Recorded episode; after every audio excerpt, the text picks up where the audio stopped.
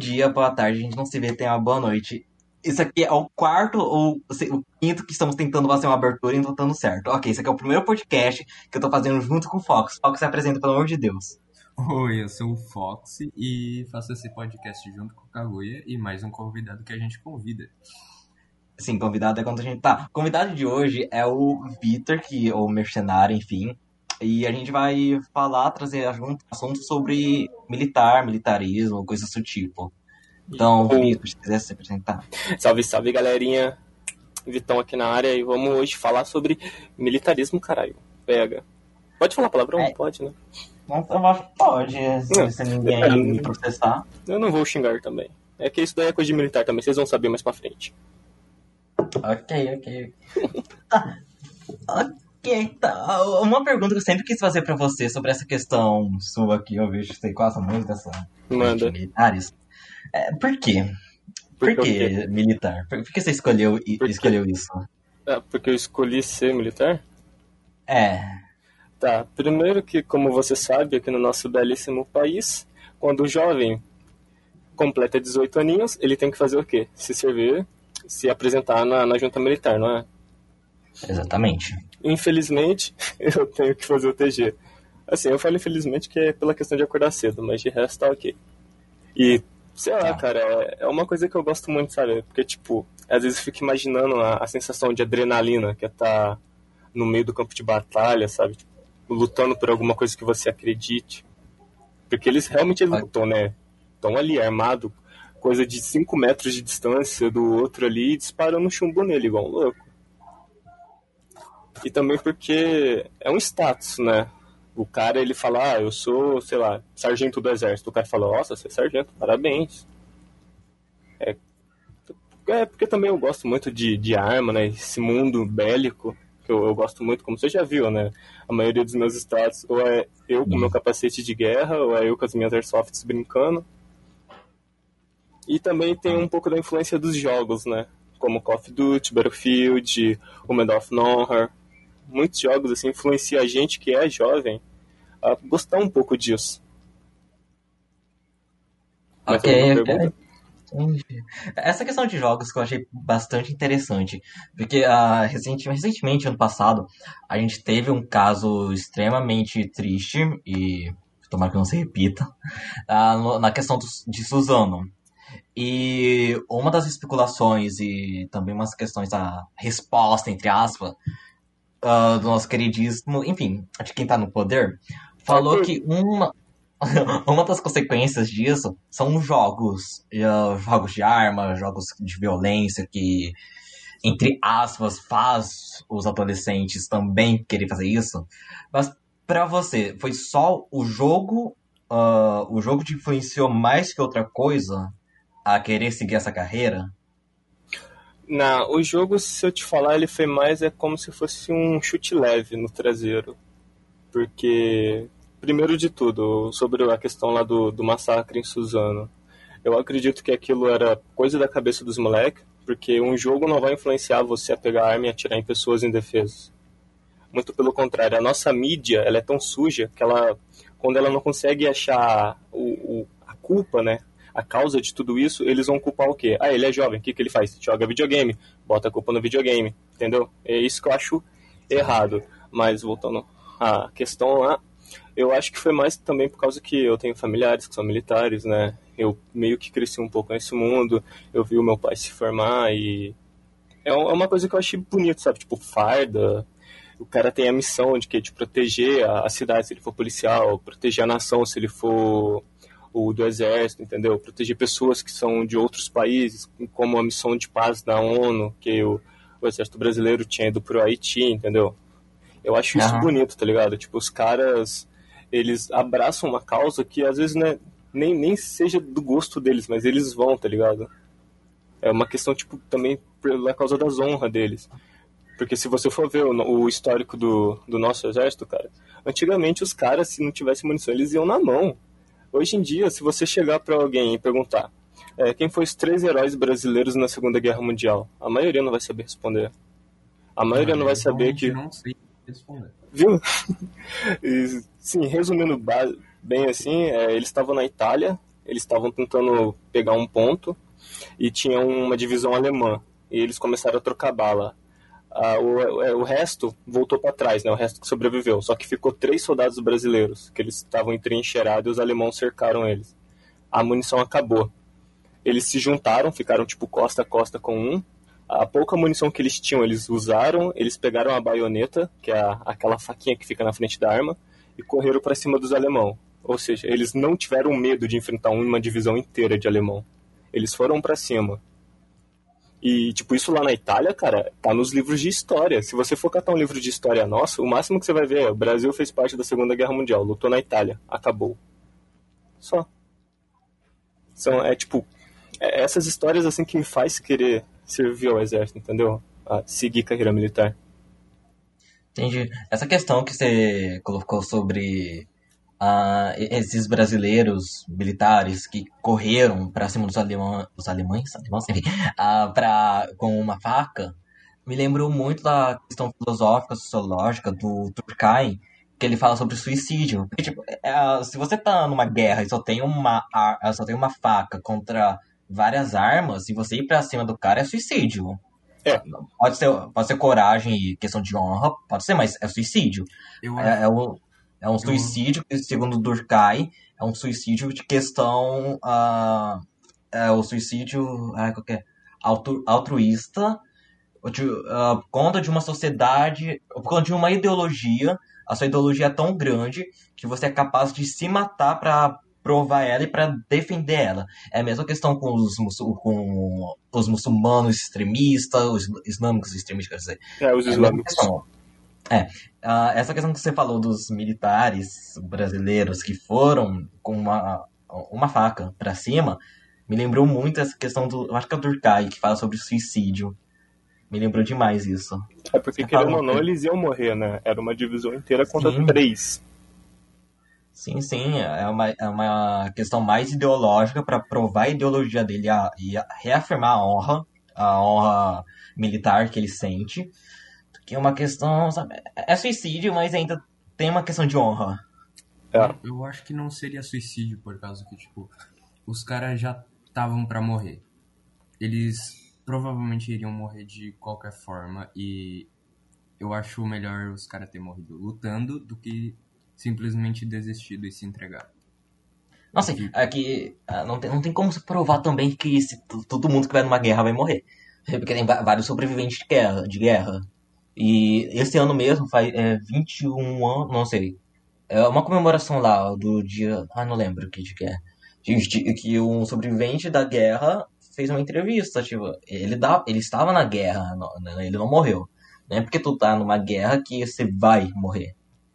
É, tem a, você tem a sorte de sair vivo da guerra com traumas, sair vivo tranquilo, ou você voltar para sua casa dentro de uma caixa, com a bandeira dobrada em cima do seu caixão. Sim, e algo interessante que esse sobrevivente falou, ele não se considera um herói. Ele falou que todos os heróis estão mortos. Ele, ele falou pra entrevistadora, assim, não, não, não me fala, não me agradeça, eu acho, e não me chame de herói. Porque todos os heróis estão debaixo da terra hoje. Ele não se considera um herói por estar vivo. Isso daí é, é que o exército, a gente, às vezes a gente fala que é o seguinte: quem volta para casa é o cara que se escondeu, é o cara que voltou para trás quando viu que a coisa começou a apertar. O que morreu ali é o que realmente levou no peito a, a, aquilo, entendeu? Ele falou: não, eu vou ganhar, custe o que custar, mesmo se eu tiver que morrer. Por isso que às vezes eles falam isso, de não me chame de herói, chame de herói quem morreu lutando. É questão de honra também, entendeu? É, é uma, assim, é que eu não, não consigo explicar para você, porque eu nunca fui para uma guerra, graças a Deus. Porque, assim, eu não sei se eu voltaria com vida ou se eu seria um, entre aspas, covarde de fugir na hora do combate. Sim, eu, eu não acho que as pessoas que fogem. Eu, eu falo de uma visão que nunca uh, pegou uma arma ou nunca entrou num, num enfim, numa questão militar. Mas para mim, uma pessoa que tá fora dessa questão, eu não vejo as pessoas como covarde. Eu acho que de tu só estar presente numa guerra, vendo seus amigos morrer, tu já é um herói. Uh, não é porque você saiu vivo que você é um covarde. Isso pra mim que nunca participou de uma guerra, nunca pegou uma arma, ou nunca, enfim, participou de nada desse tipo. Não, sim, você tá certo, você tá certo. É que um dos dogmas do, de todo exército, não é só o nosso, é o exército americano, o exército alemão, o exército russo, o exército chinês, pensa assim, é que entre você morrer na guerra por aquele objetivo ou voltar para trás, tipo, se você morrer lá, nossa, você é um herói, vai receber altas condecorações, a sua família vai receber todas as medalhas que você tem direito. Agora imagina, por exército, o cara volta, o exército inimigo vai perceber aquilo na cabeça, sim, da, dos maiorais do exército, entendeu? Se você voltar, eles vão perceber que você recuou, ou seja, que você ficou com medo de batalhar. E eles vão aproveitar esse medo para poder usar isso como se fosse outra arma, entendeu? Porque na, na guerra não é só armas de fogo, é, é, facas, armas brancas, né? Que você usa. Você usa muito também do medo, da influência, da inteligência. A guerra, ela não é combatida só com paus e pedras ela tem toda uma questão de estudar o terreno, estudar o inimigo, ver as falhas que aquele exército tem, entendeu? E se você recuar. Pode falar. Queria fazer uma pergunta, tipo, por que em si que essas guerras existiram? Você fala da Primeira, Segunda Guerra Mundial? Exato. Beleza. A Primeira Guerra Mundial, o que, que aconteceu?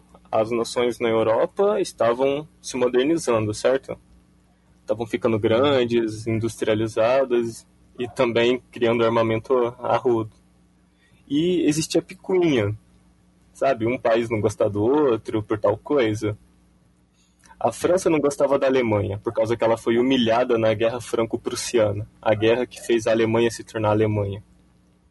Os ingleses não gostavam muito da França, mas eles viraram aliado por causa que eles tinham uma rixazinha com os alemãos também, mas daí foi mais para frente na guerra. Os austro-húngaros... Só um, um resuminho sobre a Guerra Franco-Prussiana. E porque a Alemanha se tornou a Alemanha. E, e, porque a França também tem esse ódio, entre aspas, na época Alemanha. É, é porque a Alemanha... A, ai, tem um nome era cidadelas, não, era um país sólido. Era, era dividido. E a, a Prússia é a, o lugar mais industrial da Alemanha. A Prússia não era da Alemanha, mas é o mais industrial. Então, tanto a Alemanha como a França queria o, a terra da Prússia. Porque a Prússia, é, ela, é, desses lugares, é o que mais estava industrializado. Então, por isso que estava ocorrendo essas intrigas entre as duas, para ver quem pegava a Prússia para ter um país verdade, mais centralizado. A Prússia, ela é a Alemanha, a Prússia. A Prússia que teve a ideia Sim, de unificar todos os condados alemães, ou os condados que falavam alemão, os condados germânicos, lembrei a palavra. Mas qual foi a real intriga?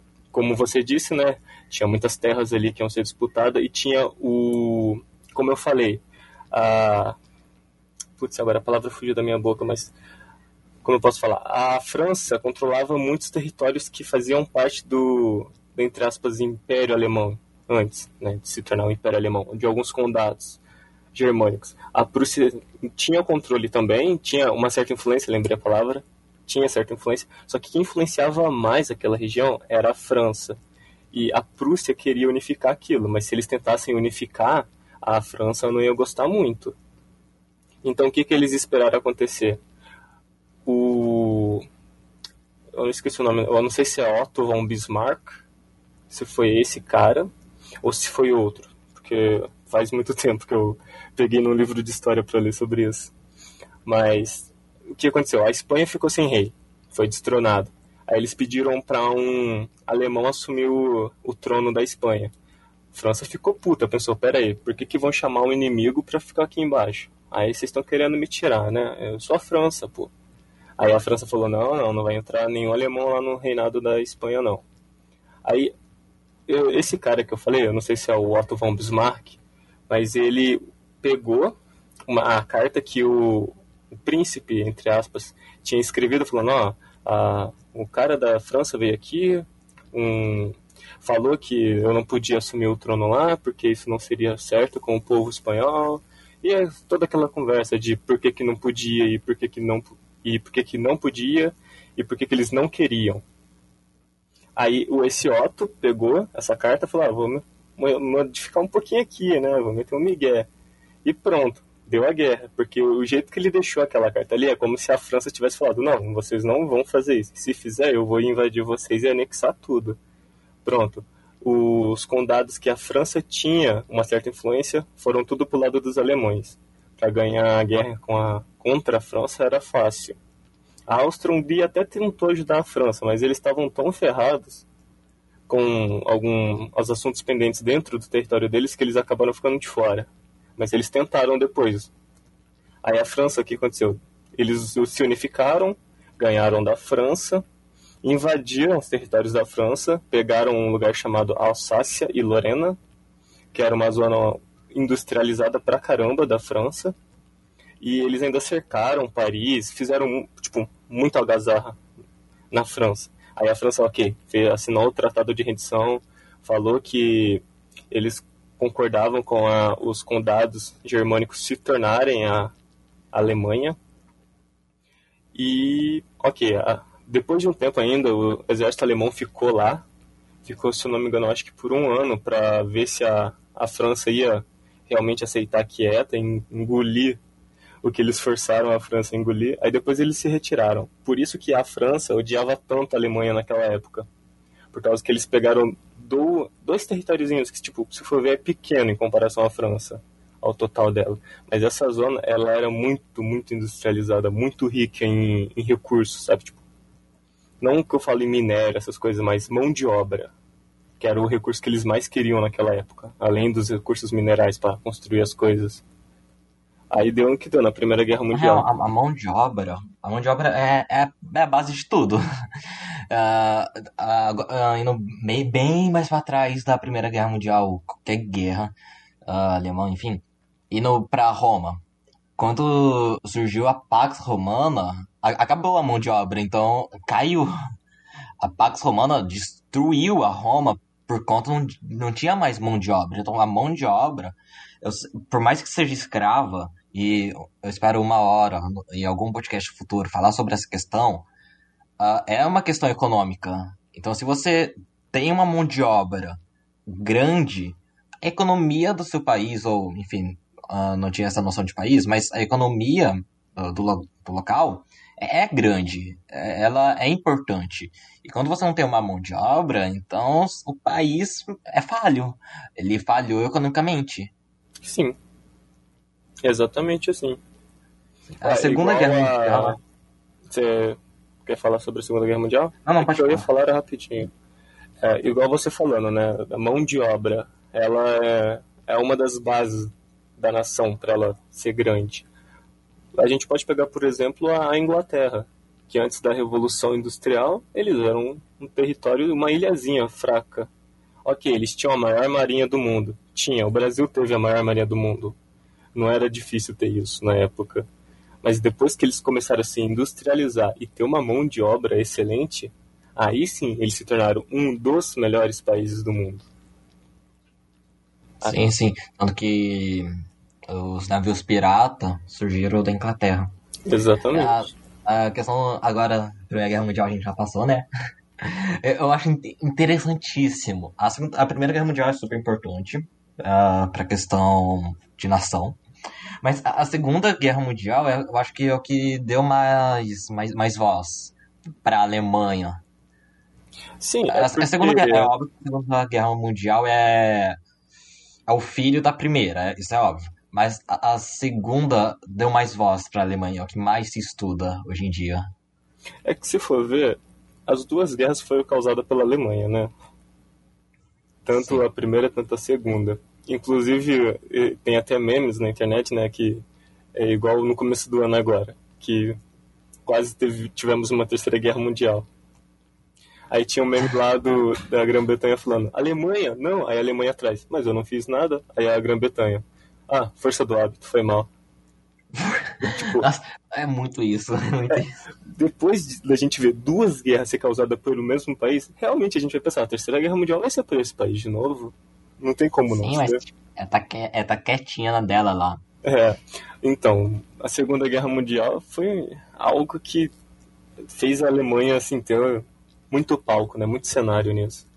Porque eles invadiram a Europa inteira, eles invadiram a União Soviética, ainda bem que não deu certo, porque se eles conseguem a, os minérios da União Soviética, se eles conseguem tipo, destruir a União Soviética, era questão de tipo meses para eles começarem a invadir as Américas e destruir os Estados Unidos e os aliados. Sim, e, é nessa questão que eu sempre falo, ah, sei, tem que pensar, ah, mas estudar é chato. Não, sim, estudar não é legal. Sentar a bunda na cadeira e ficar lendo, ou enfim, ouvindo as coisas, não, não é legal, eu sei. Mas é importante. Se. Uh, não vou falar Hitler, eu vou falar no geral da extrema. Eu vou colocar aqui que nazismo é de direita, né? Por favor, gente. Quem acha que nazismo é de esquerda, eu vou dar um soco na cabeça. Mas um, o extremo, vamos pegar o extremo, não sendo de direita ou esquerda. Se tu tá no extremo e esse seu extremo político fala para queimar livros, fala para queimar a história da sua nação ou de qualquer outra nação, é burrice. Exatamente. Se, não, se Hitler não tivesse queimado os livros que fala sobre o Napoleão, ele não ia ter feito a merda que ele fez. É, exatamente, foi, a guerra de inverno. completa imbecilidade deles. Sim, mano. É, pra que queimar os livros? É igual eu, com, eu conversando com alguns amigos meus, quando a gente tá tirando o serviço junto, a gente gosta de tocar nesses assuntos também. E a gente chegou a um debate que a gente falou que Hitler, ele, ele era muito esperto, só que ele era muito burro ao mesmo tempo. Sim. Porque o que, que ele pensou? ele vou fazer um pacto com a União Soviética, vou invadir a Europa inteira. Depois eu começo a invadir a União Soviética.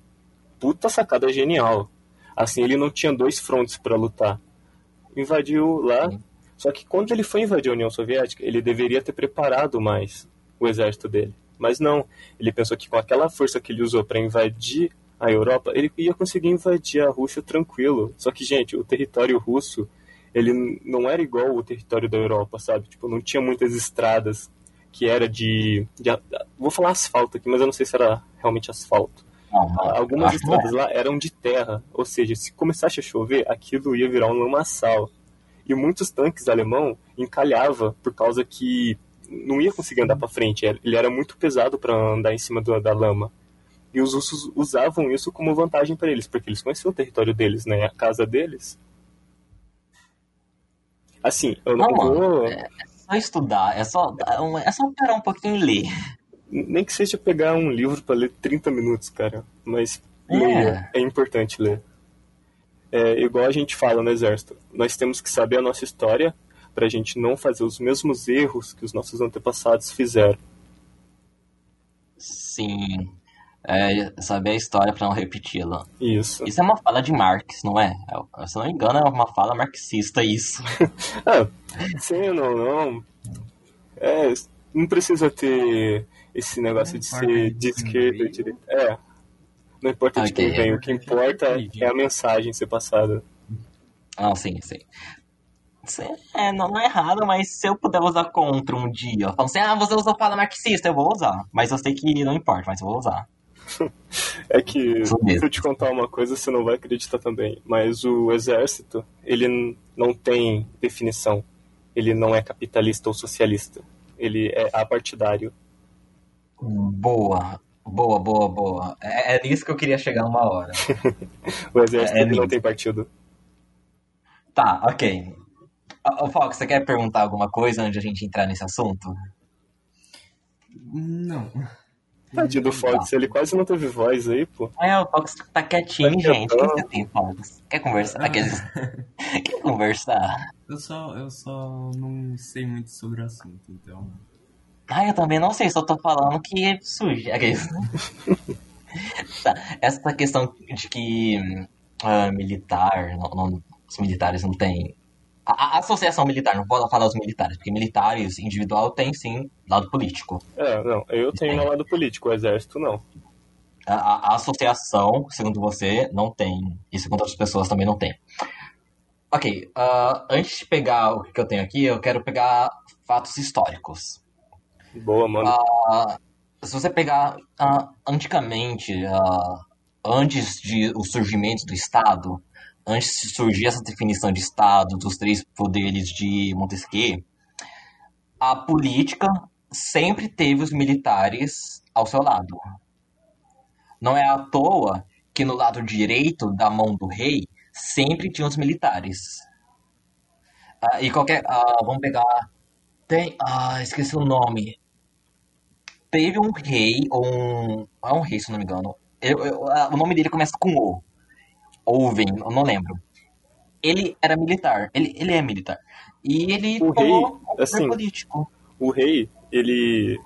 Naquela época, assim, ele era quase que a divindade daquele lugar, né? E então, ou seja, se o cara se tornar rei, ele praticamente começa a mandar no exército, começa a mandar na, na política, entendeu? Ou seja, o rei, ele, ele é um militar, só que ao mesmo tempo não sendo um militar, entendeu? Então, a Roma. A Roma é uma diarquia. não, não vou entrar na, questão da Roma, democracia direta. Porque uh, grego e Roma, na diarquia uh, Atenas, se não me engano. Não, Atenas não. Enfim, Espartas eu acho que é uma diarquia. Enfim. A diarquia, o poder político de uma diarquia é militar. Então, desde, desde a história antiga, o militarismo sempre esteve no poder político. Não é à toa que hoje um dos apelidos para o Estado é BBB. Bala, Bíblia e Boi. Bala militar, Bíblia religião e Boi a economia. Porque a gente ah, ainda existe na economia bovina. Eu entendi agora que é a questão que o Brasil usa muito a pecuária, né? Como forma ah, de manter.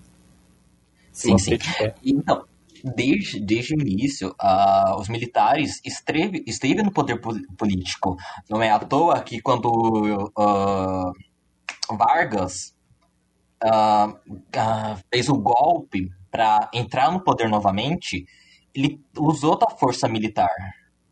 Não é à toa também que o, a Constituição também teve apoio militar. Os milita a associação militar, não estou falando militares individual, mas a associação militar tem, querendo ou não, tem um lado político. Ele sempre vai para um lado político. E é, esse assim, lado realmente. ao meu ver, infelizmente ou felizmente, não estou aqui para falar certo ou errado, mas sempre é um espectro uh, de direita. Eu nunca vi, até agora, um exército lutar pela esquerda. Associação, exatamente, uma associação militar lutar para um estado político de esquerda. É que, ó, como eu posso te explicar? O exército, ele sempre foi apartidário, né? Eu já cansei de falar isso aqui. Mas o que que acontece? O exército, ele luta pela nação, pelo povo.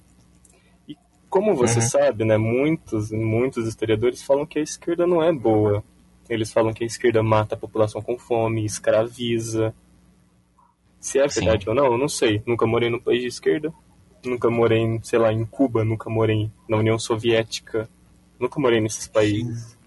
China. Então, a, e como a gente também, né, tem esse histórico de ser aliado de países capitalistas, provavelmente deve ser por isso.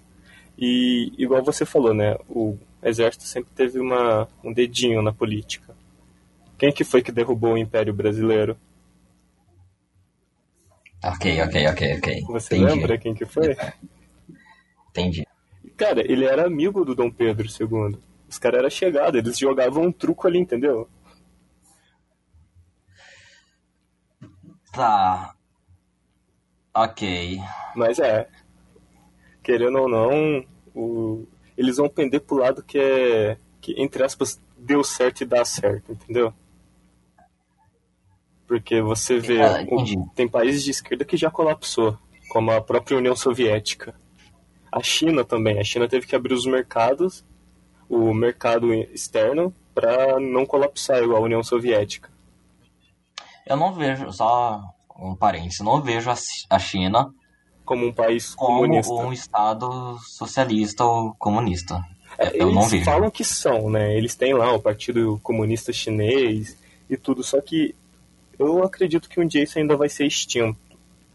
Por causa que eles têm o livre comércio, eles comercializam com os Estados Unidos, só que às vezes, né? Sim. Um mete um tapa na cara do outro, normal, é briga de irmão. Sim, sim. Mas ah, voltando lá para a questão militar e se tem um lado político. Você falou que a associação militar sempre tende, bem, tende para um lado político que é certo. Isso que você falou. Não, não é o que certo, é o que funciona no mundo. Isso, é isso, o que funciona, foi mal. O que funciona. Assim, é- Porém- se for ver, né? A maioria dos seres humanos é assim, tipo, sempre tende pro lado que funciona em si.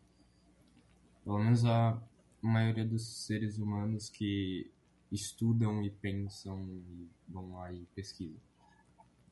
Tá, É, porque, ah, o, ó, funcio- Não, pode falar, pode falar. Depois eu explico. o funciona é uma questão individual. Não é o que funciona com geral, é o que funciona pra você. O que, que eu vejo, e não só a associação militar, mas todo mundo, ah, tende para um lado de aspecto político de, de, de que agrada você e de que compensa você. De que seja algo bom pra você. Tipo, ah, algo. Algo que favor- favorece você. Isso não é ruim, isso é óbvio que todo mundo vai para um lado que favorece você, mas é a questão de que a, a associação militar vai para um lado político de que vai favorecer ela. É. Querendo ou não, essa é a verdade. Para pra pensar. Você não vai. A maioria dos países hoje em dia é o que? Capitalista, certo? Sim. Capitalistas ou tem alguma democracia baseada nisso? Ok. Você não vai tipo, sair do dia pra noite, você vai lá, toma o poder do seu país pra mudar de lado assim, ah, beleza, vou virar socialista. Quais países socialistas que, entre aspas, poderiam nos ajudar? Venezuela, Cuba, alguns países da África, como Angola, se eu não me engano, acho que é, Moçambique também, não tenho certeza, porque eu não sei muito sobre a geografia e a geopolítica do local lá. A China, a Rússia pode até nos ajudar, por causa que, né, eles criaram o, o termo país socialista, país comunista. Eles foram os que o- fizeram a primeira revolução. Se eu tiver errado, você me corrija depois. Eu tô errado ou não? Só O quê? A se primeira. a Rússia é se a Rússia foi o me primeiro é. país a ser um o país socialista Sim, a- o único país forte o, o bastante para defender a ideologia. então ok O que fala assim, eu sou socialista, eu vou pegar meu picumã, isso aqui é só pra- para as veadas, aqueles, meu picumã e bater na tua cara. É, é- foi o único país socialista de grande tamanho. é que peitava pra os Estados. Unidos né É, entre aspas, né? ok É uma visão bem errada, distorcida que a gente tem de que o. Ai meu Deus, que susto. De que o Estados Unidos é fodão.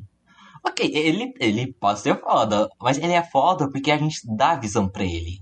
não, não é só a gente ele também Hollywood cara os filmes que nós assistimos hoje em dia é feito lá É, porque a gente dá visão pra ele. Se a gente parar de consumir as coisas que os Estados Unidos. Tipo, se a gente parar de consumir filme que os Estados Unidos produz, não tô falando que o filme dele é ruim, eu, eu adoro Homem-Aranha. Que ele produz e começar a. Nossa, Shazam é maravilhoso. não, o primeiro começar- filme do Homem-Aranha começar, começar a ver ah, outras formas de indústrias de outros países, os Estados Unidos vai vir chorando. E, e, ah, eu sei que isso nunca vai acontecer porque a gente depende dele, porque o nosso tá ok lá em cima, gosta de beijar na boca do, do Trump, a gente sabe disso. Isso nunca vai acontecer. Meu Mas amor, assim- vem aqui, Trump. Mas eu acho que, tipo, é por causa que a, a qualidade do, do, da indústria dos Estados Unidos é muito melhor do que de outros países, entendeu? Hum, não Tipo, sei. Os filmes dos Estados Unidos. Não sei, não sei, não sei, eu não sei, não sei. é Cara, bem Como eu posso Não, te explicar isso? Os Estados isso é muito Unidos, eles usam os filmes pra criar uma imagem de grandeza pra eles. Eles Boa, fizeram o, um plano europeu de dar certo. Porque o, o que, que a Europa queria fazer com os filmes? Queriam mostrar o país deles. Tipo, ah, um filme passou aqui na França, olha só que bonita a Torre Eiffel. Só que eles mostravam como era bonito. Não como eles eram os grandes, os, sabe, tipo, os pica supremo. Só sim, que os Estados. Unidos, quando eles pegaram para começar a fazer filme, o que, que eles pensaram? Vamos fazer um filme aí sobre a Segunda Guerra Mundial. Quem venceu a Segunda Guerra Mundial? Na cabeça deles, nós. Nós ganhamos, vamos fazer um filme lá sobre nós então. E se você for ver, a maioria dos filmes hoje em dia é os Estados Unidos ganhando uma guerra, cara. Sim. Você nunca vai. Não, tem poucos filmes que eu já assisti. Que é aquele Círculo de Fogo que se passa na Batalha Stalingrado. Stalin... É, Stalingrado. Ah, é. Cara, é um filme russo. Eu assisti aquilo pensando que era um filme americano que os caras fizeram em homenagem, tipo, aos soldados russos que lutaram naquela guerra. E eu fiquei tipo, cara, por que, que não tem mais filme falando de outros países que lutaram? Ok, hoje em dia a gente tem aquele. O Normandia. Não é Normandia o nome. É, é um que só tem os franceses e os ingleses, que eles estão. que os alemães fecham eles numa, numa praia e eles têm que evacuar. Eu esqueci o nome ah, do lugar. Não sei. Até que tem o cara que fez o filme lá do. do Mad Max. Putz, esqueci o nome do filme. Mano, não faço ideia. Um fi... Nessa questão que você tá falando. Eh, daqui a pouco a gente volta pra questão militar, gente, por favor. Mas não sei que a gente vai pra esse caminho. Mas algo que eu sinto falta, eu queria muito assistir, é a independência do Haiti. Eu nunca vi um filme falando sobre a independência do Haiti. E eu quero muito ver se um dia lançar. Ou se já ter, é porque eu nunca ouvi falar, mas eu quero muito ver. Cara, é meu sonho. É a primeira vez que eu tô ouvindo alguma coisa sobre a independência do Haiti. Nossa, mano. Se eu não me engano, eu posso estar falando merda aqui. Eu não sou nem não sou nenhum historiador, nada. Mas é a única independência feita por negros escravos. É, é a única independência feita por eles. O de resto é parte de qual país? Da França, não era? Mano, é porque a França dominava o Caribe. Pelo que eu me lembro. É uma boa pergunta. É uma boa pergunta.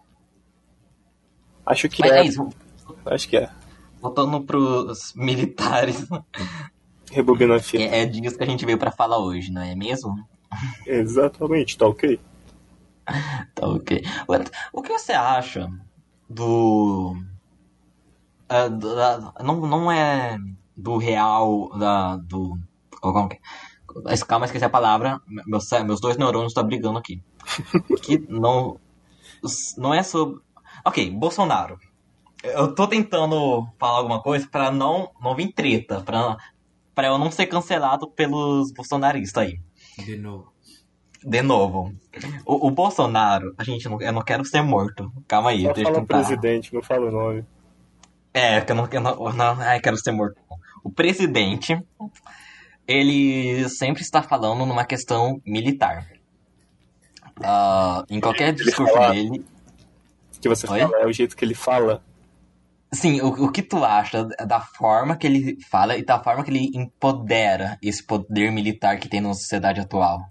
Cara, primeiro que ele é capitão do exército, né? Ele tá na reserva, ou seja, ele é macaco velho ali, cara ele já está tão cansado de, de, conversar com militares nesse jeito que provavelmente ele não consegue conversar normal como eu aqui, entendeu?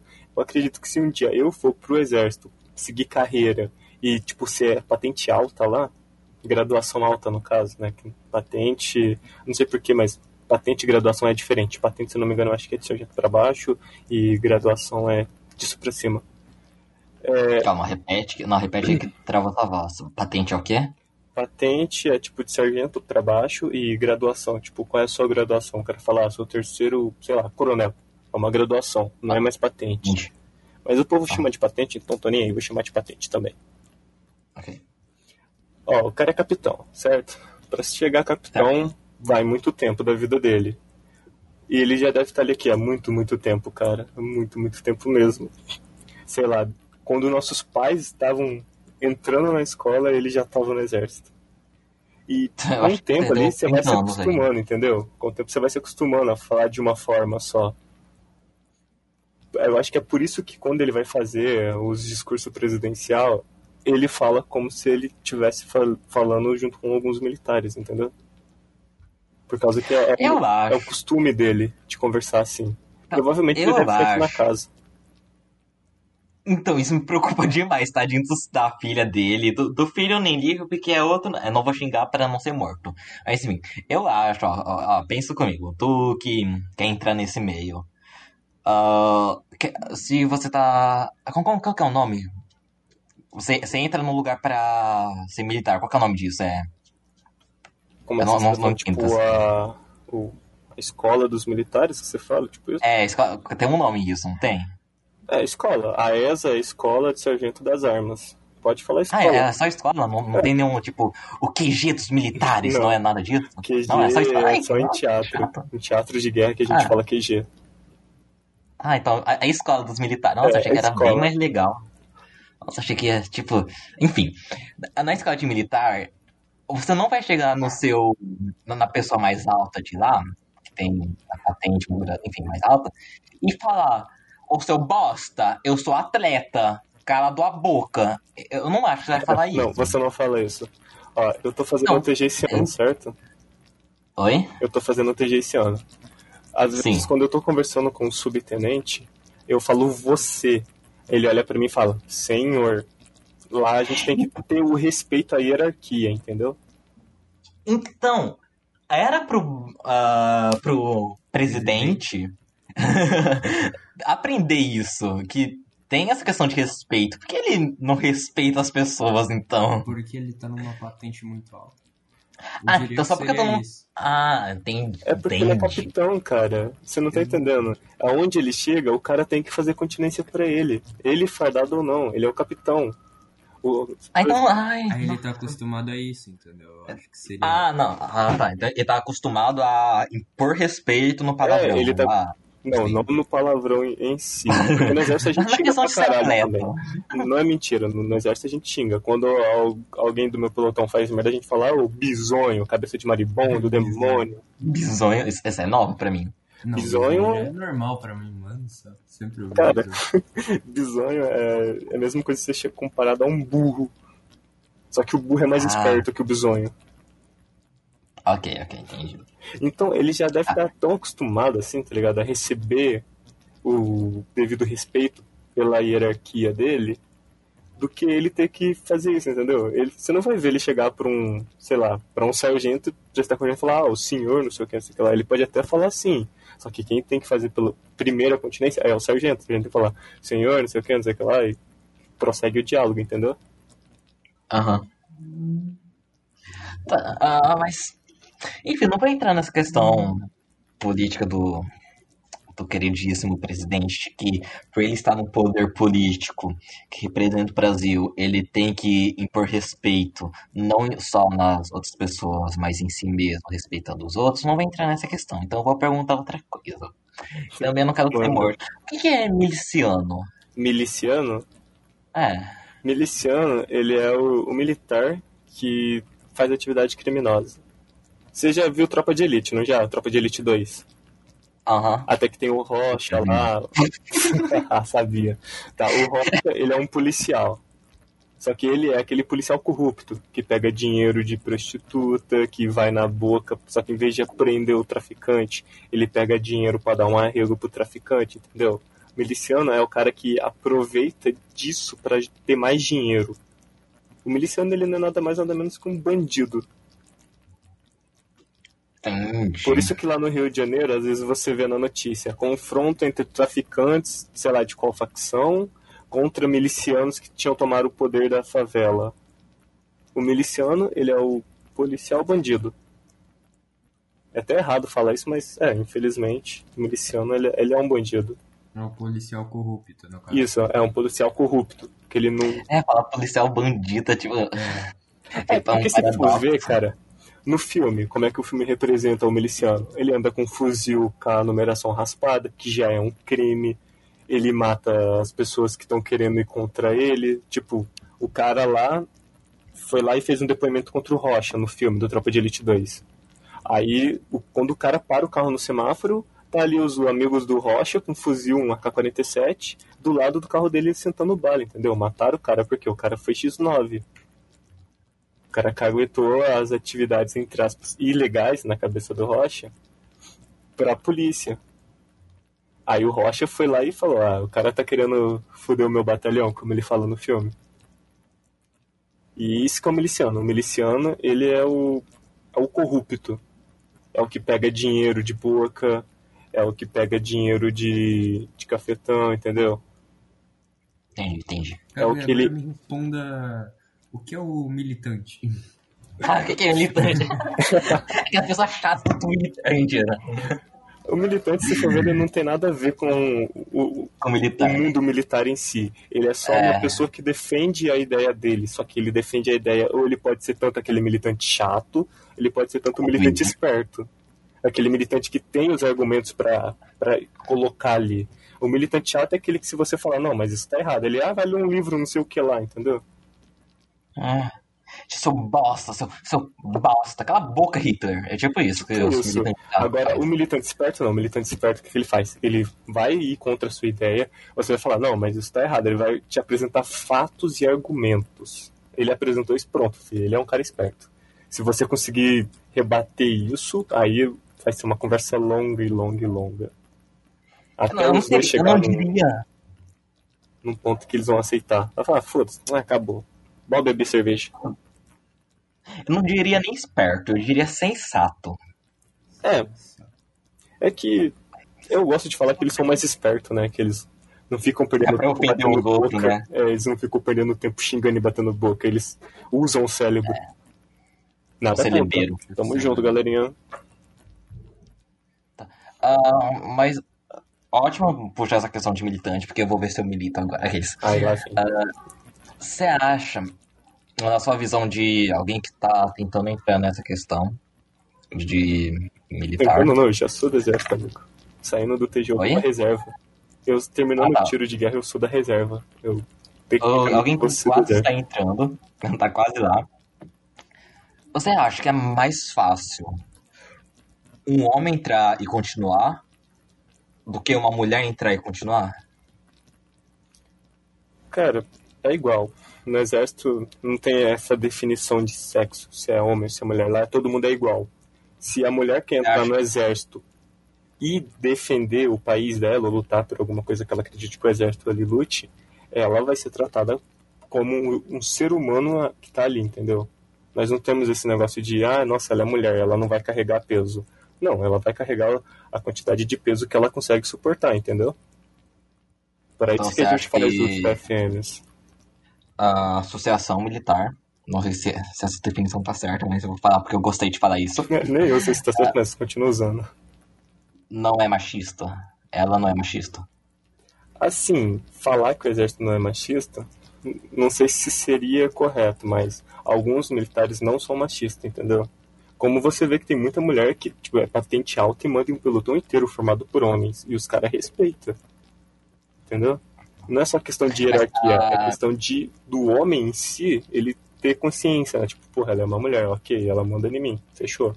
Não vou tentar nada, Mas porque se eu tentar graça, ela vai ah. arrancar o fó e sentar a bala em mim.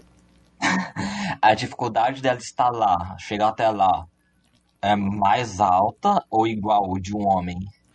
Não, no exército a gente tem uma coisa que se chama corpo de espírito. Todo mundo lá se ajuda. Não tem esse negócio de, ah, eu vou deixar ele pra trás porque ele é cuzão. Se o cara for cuzão, você tem que ajudar ele. Você tem que ajudar ele a parar de ser cuzão e a se tornar alguém melhor, entendeu?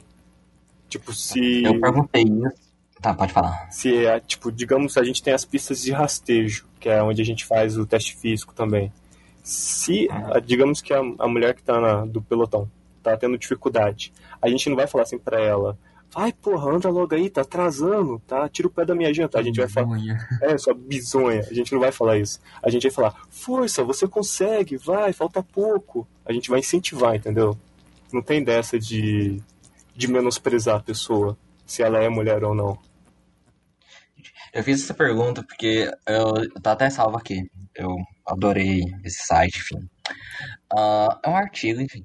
Ah, uma bombeira militar que se chama Stephanie Domingos, ela escreveu para um site e lá ela falou entre aspas agora, eu acredito que seja bem difícil, para não dizer impossível, uma instituição militar estruturalmente feita por homens para homens não ser machista.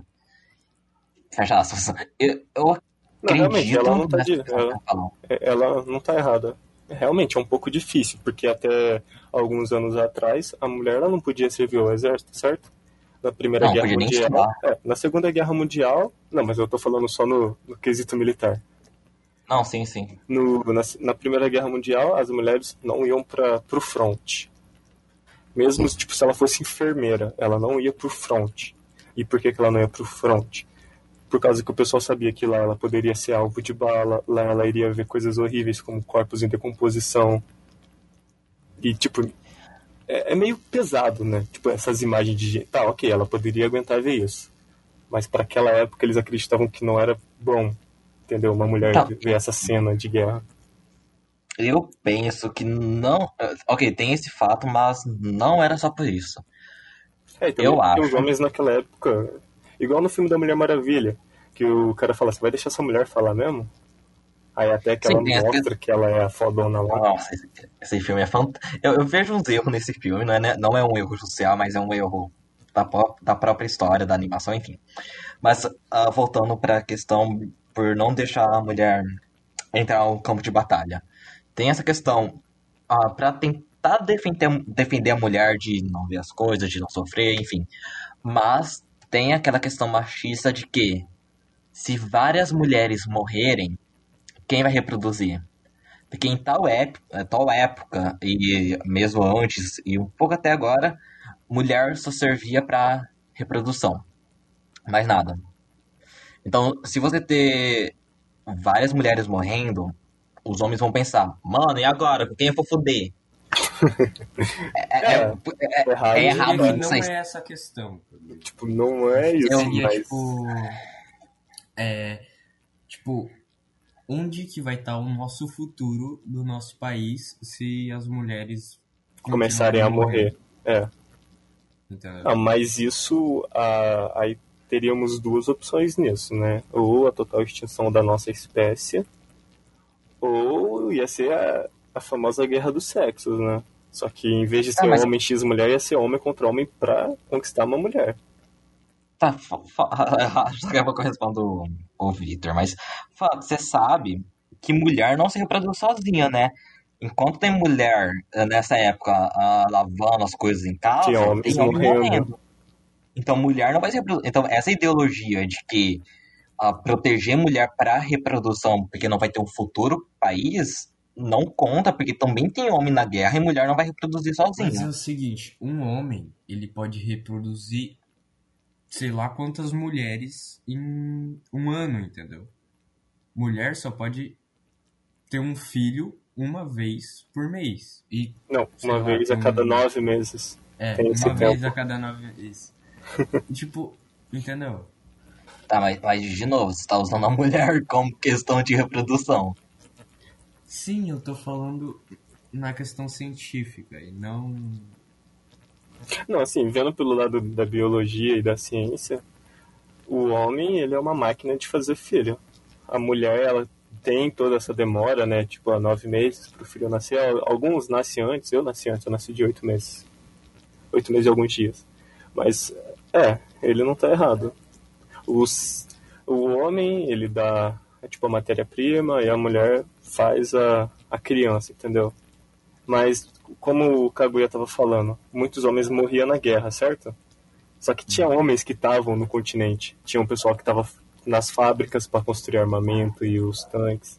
Ok, não era tanto homem assim, mas tinha. Tinha criança que já estava nascendo, tinha as crianças, tinha menino, tinha menina que ainda era pequeno e estava vivendo naquela época. Tinha bebê. É, Se for ver, é, realmente é até errado não deixar a mulher lutar naquela época, pelo menos. Porque hoje em dia a mulher luta e pff, às vezes ela carrega um esquadrão inteiro nas costas. Nas costas. Mas é. Tem muito dessa questão também que, se for ver, é machista de pensar. Assim, a gente tem aquele caso da. Mano, nome. A- Anitta Garibaldi? Não, não é. Não sei, não sei. Acho que é. Não lembro. A, da- da França. Que ela sonhou de uma forma de ganhar a Guerra de 100 Anos, se não me engano, da França. Ela sonhou, falou pro, pro povo, foi na luta, ganhou a luta. Quando voltou para casa, foi queimada porque chamaram de bruxa. Ah, sim, eu conheço essa história. Ah, os Simpsons essa... até fizeram uma, uma referência. Eu não sei. Essa é a questão. A mulher não pode. Uh, isso numa questão, numa visão machista e de tempos antigos e um pouco desse tempo. Não, mulher não pode entrar na frente de um homem. Não pode pegar a batalha de um homem. Porque a batalha para defender o Estado, naquela época, um pouco dessa, é o homem que tem que defender o Estado. A mulher só serve para reproduzir. E caso, na época passada, ela tentasse lutar e falasse que teve uma visão, era bruxa, ia ser enforcada, ia ser queimada. Então é essa questão que eu tô falando. A mulher, agora numa ver, visão passada, a mulher não pode entrar daí na era muito tempo atrás, né? Sim, mas uh, agora a gente tá pegando essa na questão medieval, enfim, das bruxas. É, mas na questão... trazer isso pra hoje em dia... Quase não, assim, não, não, é, não, é anacronismo trazer pra hoje em dia, concordo. Mas tô. É bom ver a história pra gente ver uh, é, naquela onde época, chegamos. Se a mulher falasse alguma coisa que ela tinha certeza e que realmente era aquilo, e o homem não tivesse conhecimento, ele ia falar: Tu é uma bruxa, vou te tacar na fogueira. Sim. Exato. Muitas mulheres que. Pessoal... Pode falar. O pessoal temia o desconhecido. Tipo, eles não tinham como provar aquilo. Então eles basicamente tinham medo do que eles não conheciam. É. Eles temiam o desconhecido ou temiam o conhecimento da mulher? Eles temiam o conhecimento em geral. Porque para eles a verdade era o que a igreja falava. É tipo, a igreja falou: a água ela vem do solo.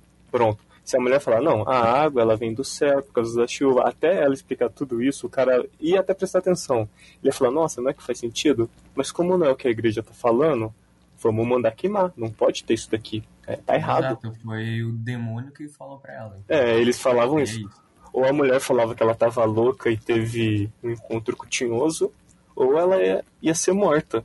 E não só muitas mulheres, como muitos homens também morreram assim, mas a maioria eram as mulheres que morriam nessa época causa que elas. Os alquimistas eram é, queimados? Isso que. Esse, ainda bem que você me lembrou, os alquimistas. As mulheres naquela época, elas eram mais estudiosas, né? Então, elas conheciam um pouco mais das paradas ali. Hello? É, é as mulheres, né? naquela época. Ah, você terminou? Achei que ia ter mais coisa. É, não, né? eu falar. Para em silêncio aí, eu... Ué, o que aconteceu? Tava esperando o senhor te falar. Mas, ok. O que, que, eu tava, que eu estou tentando falar é de que. Agora eu vou pegar. Uh, uma questão. Primeira Guerra Mundial, Segunda. As guerras que a gente teve, porque a gente então teve uma guerra na, na no século que estamos, na década que estamos, enfim. Uh, Primeira e Segunda Guerra Mundial. A mulher não podia entrar na guerra não só por conta da proteção dela, mas porque o homem não quer ver uma mulher com uma arma. O homem não quer ver uma mulher entrando na frente para matar outros homens. O homem não quer dar poder para a mulher. Cara, se eu te falar que na Segunda Guerra Mundial teve um pelotão inteiro feito por mulheres. Sim, sim, você me contou de. Teve a. Era um pelotão russo. É, eu esqueci o nome da mulher. Nossa, foi a. Muito, isso é no, na Primeira Guerra Mundial. Os russos criaram um pelotão de mulher pra foi, Teve um, a primeira mulher que usou uma rifle, não foi? Algo assim? Se eu não me engano, eu acho que, que é. Qual, como é que foi que eu te contei? Você me lembra? Eu não lembro. É uma primeira mulher que usou uma arma que atirou num homem. Eu não, lembro muito bem disso. Tem, tem muitas histórias de mulheres no front. Tem a primeira mulher que pilotou um avião de guerra, que ela era Sim. inglesa. Tem o primeiro pelotão formado só por mulheres, que era o pelotão soviético. Mas mas percebe que a, a porcentagem entre homem e mulher ainda é pouco na guerra, mas isso significa que mulher não quer participar ou que um homem não deixa a mulher participar? Porque eu acho que tenha muitas mulheres naquela época que queriam sim participar na guerra para proteger o seu estado, para proteger o seu país, para proteger, proteger a sua proteger, própria casa, família, né, entre outros. proteger sua sociedade, enfim. Eu, eu sinto que tem uma grande população feminina que queria sim participar da, da guerra. Não só que o homem fosse na guerra, mas elas não podiam. Elas tinham que ficar em casa, limpando, cuidando dos filhos, dando proteção para os filhos só em casa. Enquanto os homens se matavam na guerra. É. Enquanto os homens iam pra, pra lá. Cara, pode até ser. Pode até Mano, ser e- que, tipo, as Sei, mulheres tipo- naquela época, elas quisessem lutar pode, mais. pode falar.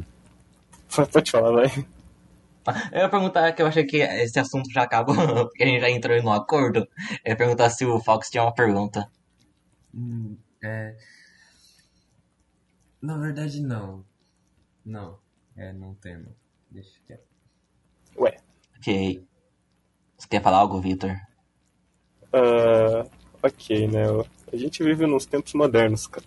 Hoje em dia, tudo você pode. Então, se caso tiver alguma menina que estiver escutando esse podcast e quiser se, se tornar militar, não vá com medo. Tá, realmente, vai existir alguns babaca machista, mas a maioria vai querer sempre o seu bem no exército, cara. Porque lá nós temos espírito de corpo e companheirismo. São coisas que é, é fundamental, tá na base, entendeu? São coisas que, tipo, se a gente estiver numa guerra e o nosso parceiro ou parceira cair, a gente arrasta eles. Mesmo se estiver morto, a gente arrasta. A gente vai trazer de volta. Sim, é. Só isso. É algo que eu não posso discordar nem concordar, porque eu nunca, nunca ah, estudei a- tão fundo assim, nunca estive presente pra saber disso. Mas o Victor esteve presen- presente na- nas aulas, então ele sabe o que tá falando. É, ainda tá presente, né? Se for ver. Aham. Uma coisa que eu queria perguntar, e agora fugindo do Brasil. Eu não, eu não é, fugindo do Brasil. O, não lembro que ano, mas dois anos atrás eu acho, se não me engano, eu sou muito ruim com data. O Trump, ele pensou. Não, ele tirou várias, vários, vários direitos que a comunidade trans militares tinha. Hum, Tá. Ok, ti- tirar direitos é ruim. É, Espero que você concorde com isso. Quais direitos? por- o exército Não, eu- luta contra isso, aliás. A Tá, perca de direito do civil. direito. Se o, o civil, no, no caso do nosso exército, é, como o nosso exército trabalha, trabalharia nessa situação, das duas, uma, ou ele iria tipo, chegar e conversar com ela e falar, "Ó, o que, que você está fazendo, cara? Você está tirando o direito da população, isso não pode.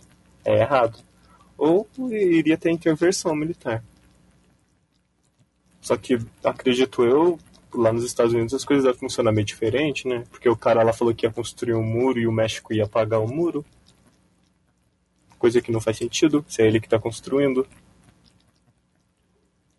Não, eu quero construir um muro e meu vizinho que vai pagar ele. Exatamente. O que, que o México tem a ver com o muro, caralho? Tá, tudo bem, muitos mexicanos fogem do México pela fronteira e vai para os Estados Unidos. Mas o que, que o, o governo do México tem a ver com isso, cara? Que brisa é essa? E o Trump também é louco das ideias, né? Sim, enfim. Ah, um dia, da- daqui a pouco eu volto para essa questão das pessoas trans, para eu ver o direito que ele tirou.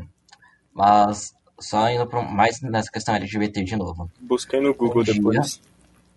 Oi? Busca no Google depois isso daí que você falou do É, eu tô Trump. Ah, beleza. Ah, um dia eu ouvi de que ah, na associação militar, eu adorei essa, essa, esse termo, Associação Militar. ah, tem mais ah, pessoas héteros do que LGBT. Você concorda com isso? Sim. O exército, ele, ele tem um, um alvo mais hétero, assim, se for ver, do que colocar trans.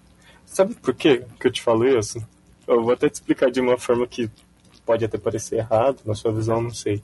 Mas, ó, imagina, você tá numa guerra e um dos combatentes que tá do seu lado ali no seu pelotão, ele é da, desse grupo, é, é LGB, qual que é todas as outras letras? Ai, amado, todas as letras seria LGBT, o alfabeto todo em, um, em uns números. Mas eu uso LGBTQIA. LGBT. Eu posso falar só LGBT? LGBT. Ah, é que eu não costumo usar muito essas palavras. E, tipo, imagina, o cara tá ali, ele tá naquela vontade, porque ele tá na guerra, né? Ele tem que se saciar. Aí ele vê o parceiro dele ali. E o parceiro dele gosta da fruta que ele tem, entendeu? Vou explicar assim. E isso é errado. Os dois se gostam. Isso. Quer ver? Eu vou falar mesmo na cru. Os dois fazem o ato do sexo. Isso é proibido. Tanto como homem, homem, mulher, mulher, homem, mulher, entendeu? É proibido. Não pode.